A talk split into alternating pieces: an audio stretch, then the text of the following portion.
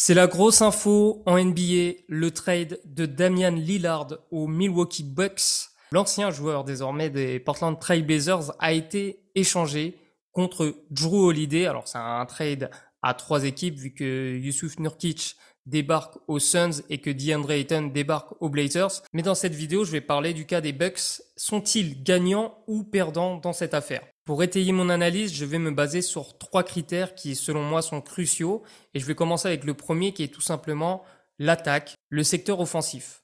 Alors, sur ce point, le trade paraît clairement gagnant pour les Milwaukee Bucks. Avec l'apport de Lillard, les Bucks passent clairement à un niveau supérieur au niveau du spacing. Ils avaient déjà des shooters. Joe Holiday euh, sortait de trois bonnes saisons offensives avec euh, des très bons pourcentages, notamment à trois points, avec 39,2 euh, sur la saison 2021 à 4, avec 4,8 tentatives, 41,1% avec toujours 4,8 tentatives en 2022 et l'année dernière, il, est, il a sorti quand même une saison à 38,4%, mais avec 6,1 tentatives par match, ce qui le place euh, au-dessus de la moyenne en NBA euh, au niveau des tirs à 3 points. Et d'ailleurs, son true shooting percentage, qui est encore une, une statistique qui permet d'évaluer avec plus de précision la réussite au tir, et ben même sur ça, il était au-dessus de la ligue avec euh, plus 4% il y a deux ans, plus 5% il y a un an et plus 1% l'année dernière. On a clairement un joueur qui, est, qui était un très bon joueur offensif. Hein plus qu'être un bon défenseur, et on en parlera euh, sur la deuxième partie. Mais avec Lillard, des Bucks passent dans une autre dimension, parce que même si Drew Holiday était à droite sur ces dernières saisons, il n'avait pas le, le même niveau de respect, de respectabilité de la part des autres équipes. avec Damian Lillard, on a un joueur qui est très très fort sur le pull-up à trois points, donc les tirs en sortie de dribble à trois points, et qui pousse les défenses à sortir haut sur lui, ce qui crée encore plus d'espace derrière. Donc on a un Damian Lillard qui certes ne shootait pas aussi bien que Drew Holiday sur les dernières saison, mais avec un plus gros volume. Euh, il était à 39,10% à 3 points, mais avec 10,5 tentatives euh, en 2021, 32,4% avec 9,8 tentatives en 2022, et la saison dernière, il était à 37%, mais avec 11,3 tentatives.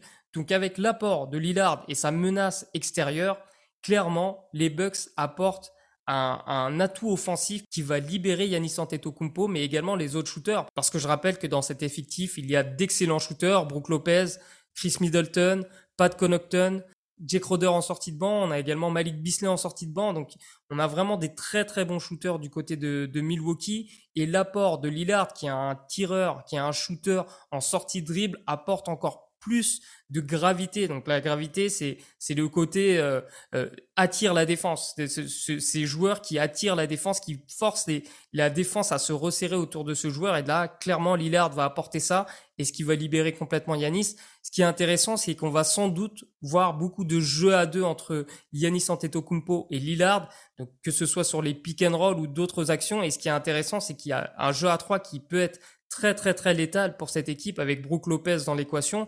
Donc sur des doubles écrans, on va avoir d'un côté Yanis qui va rouler, d'un autre euh, Brook Lopez qui va s'écarter. Ça va créer énormément de, de problèmes aux, aux, défenses adverses parce que il faut pas oublier qu'il y aura deux shooters des deux, autres côtés. Donc euh, là, vraiment, au niveau du spacing, au niveau de l'attaque, les Bucks vont clairement passer à un niveau supérieur. La saison dernière, ils n'étaient que 12e à l'offensive rating, qui en gros résume les points marqués sur 100 possessions. Et ben, les Bucks, l'année dernière, étaient à 115,4 points sur 100 possessions donc 12e de NBA et Portland était euh, pas très loin derrière avec 14 avec 114,8 points sur 100 possessions donc ce qui les plaçait à la 18e place. Donc là avec Lillard clairement les Bucks vont pouvoir se rapprocher de, la marque des 119 points pour 100 euh, possessions qui est euh, le, meilleur offensive rating de la NBA la saison dernière. Donc là au niveau de l'attaque clairement les Milwaukee Bucks ont fait une excellente affaire. Mais maintenant, se pose la question de la défense. Et on sait, Holiday fait partie des meilleurs défenseurs dans le périmètre. Donc Jrue Holiday, sa force, c'est la défense sur le porteur de balle. Il est très puissant, très très costaud, très solide sur ses appuis, très physique. Il absorbe très bien euh, le contact. C'est d'ailleurs sans doute le meilleur défenseur euh, meneur sur euh, les, le jeu posté. Il peut défendre clairement sur des grands sur le jeu posté et c'est c'est vraiment très rare pour un meneur de jeu. Il a également de très bonnes mains. C'est c'est vraiment une de ses qualités principales. Donc il est fort il a des bonnes mains pour ça qu'il réalise beaucoup d'interceptions. Et en fait, euh, face à des meneurs qui dribblent énormément, bah, Drew Holiday, il se régale. Par contre, on l'a vu, euh, sur non porteur de balle, il est un peu plus distrait, il est un peu plus en difficulté. Jimmy Butler lui a fait énormément de mal la saison dernière en playoff.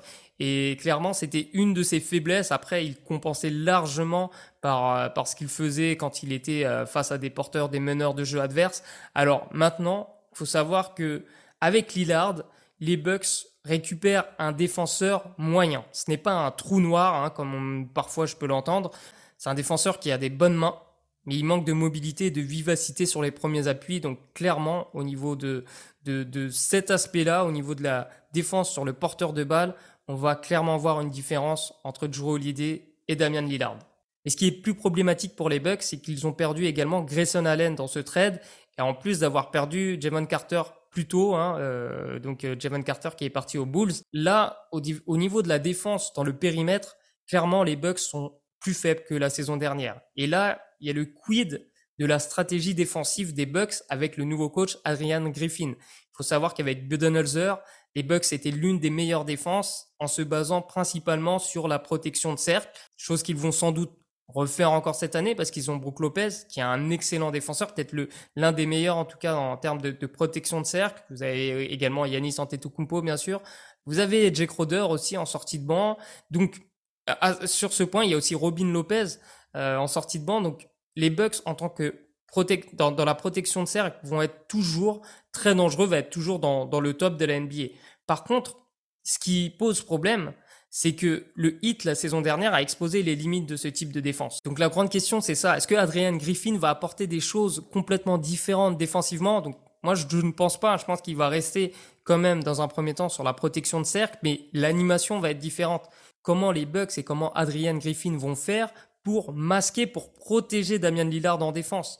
Donc on va voir, pour moi il manque peut-être une pièce à cette équipe et cette pièce elle n'est pas forcément dans le, le bac court donc au, poste arrière et sans doute euh, dans les postes euh, intérieurs. Est-ce qu'il faut un autre profil pour euh, pour défendre différemment les, les pick and roll? Parce qu'on sait que Brook Lopez défend principalement quasiment exclusivement en protection donc en drop qui recule pour protéger la raquette. Est-ce qu'ils vont pouvoir recruter un autre intérieur capable de sortir fort sur les écrans pour gêner le porteur de balle? Est-ce qu'Adrian Griffin va tenter un 5 small ball, euh, par exemple, avec Yanis au poste 5 Ça, c'est des grandes questions euh, que, que je me pose et que les Bucks devraient se poser parce que, encore une fois, le hit de Miami a exposé cette défense euh, la saison dernière et cette équipe n'avait pas de plan B. Donc, la grosse interrogation, au-delà hein, de, de l'arrivée de Lillard, par rapport à la défense, elle se situe ailleurs et notamment au poste de pivot quand on regarde l'effectif, on peut voir quand même qu'il y a un 5 qui pourrait euh, très bien protéger Damian Lillard, avec euh, lui sur le terrain évidemment, Connaughton, Crowder, Yanis et Brook Lopez. On peut même penser à un 5 small ball avec euh, Lillard, Connaughton, Crowder, Yanis et Middleton. Mais c'est la grosse interrogation et surtout, c'était le point fort des Bucks en saison régulière l'année dernière. Ils étaient quatrième de la ligue avec 111,9 points encaissés par 100 possessions. Donc avec Lillard, on peut penser que les Bucks seront moins forts sur ce point. Ils vont équilibrer ça évidemment parce qu'en attaque ils seront plus forts. Mais toujours est-il qu'en playoff, qu'est-ce qui se passera? On va voir comment ça va se passer. En tout cas, c'est la très grande interrogation pour cette équipe. Et enfin, le dernier point concerne tout simplement les blessures. Les Bucks ont été clairement handicapés à ce niveau-là sur les dernières saisons. On a eu Chris Middleton qui a arrêté énormément de matchs, Yannis Antetokounmpo aussi, qui s'est d'ailleurs fait opérer cet été. Et à ajouter à cela, Damian Lillard. Damian Lillard qui a raté 20 matchs la saison dernière et 50 matchs la saison d'avant. Et là où c'est intéressant pour les Bucks, c'est quand Middleton manquait à l'appel l'année dernière, c'était très difficile de compenser son absence. Là, avec Lillard, clairement, euh, l'absence de Middleton sur certains matchs va être moins handicapante, comme l'absence de Yanis. Et inversement, si Lillard manque à l'appel, si Middleton est là, si Yanis est là, en plus euh, sachant qu'il y a quand même euh, du Malik Bisley en, en sortie de banc, l'attaque devrait tenir le coup. Donc sur ce point, on va dire que les Bucks prennent un risque mesuré. Donc au final, trade gagnant ou perdant, eh bien, je dirais pas complètement gagnant.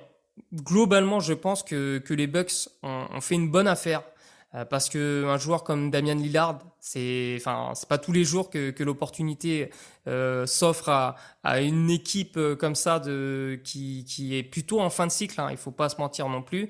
Euh, il y a une très belle opportunité d'ajouter un super talent offensif avec un autre super talent offensif et un autre très bon talent offensif. Donc, additionner Lillard avec Yanis et Chris Middleton, c'est quand même très intéressant et ça va causer énormément de problèmes aux équipes adverses. Mais le revers de la médaille, c'est évidemment en défense. Comment les Bucks vont trouver le moyen de ne pas perdre trop en efficacité défensive avec un défenseur nettement moins bon que Drew Holiday. Et sachant que la réponse, on l'aura vraiment en playoff, parce qu'en saison régulière, on connaît comment ça se passe, mais quel schéma proposer pendant les playoffs quand Lillard sera vraiment ciblé par les attaques adverses. Ça, encore une fois, on ne peut pas le savoir. Mais en tout cas, ce trade nous donne l'eau à la bouche et lance complètement cette saison NBA. Et d'ailleurs, j'en profite pour vous donner rendez-vous dès la semaine prochaine pour une preview de la division Pacifique avec des Warriors, des Clippers, des Lakers, des Suns et des Kings qui vont se livrer une bataille complètement folle. Est-ce que ça va être la division la plus relevée, la plus forte de la NBA la saison prochaine? Eh bien ça vous le saurez avec moi et avec Yonim Fournier la semaine prochaine. Donc euh, je vous donne rendez-vous sur Ballerstock. Et en attendant, passez une très bonne journée et portez-vous bien. Ciao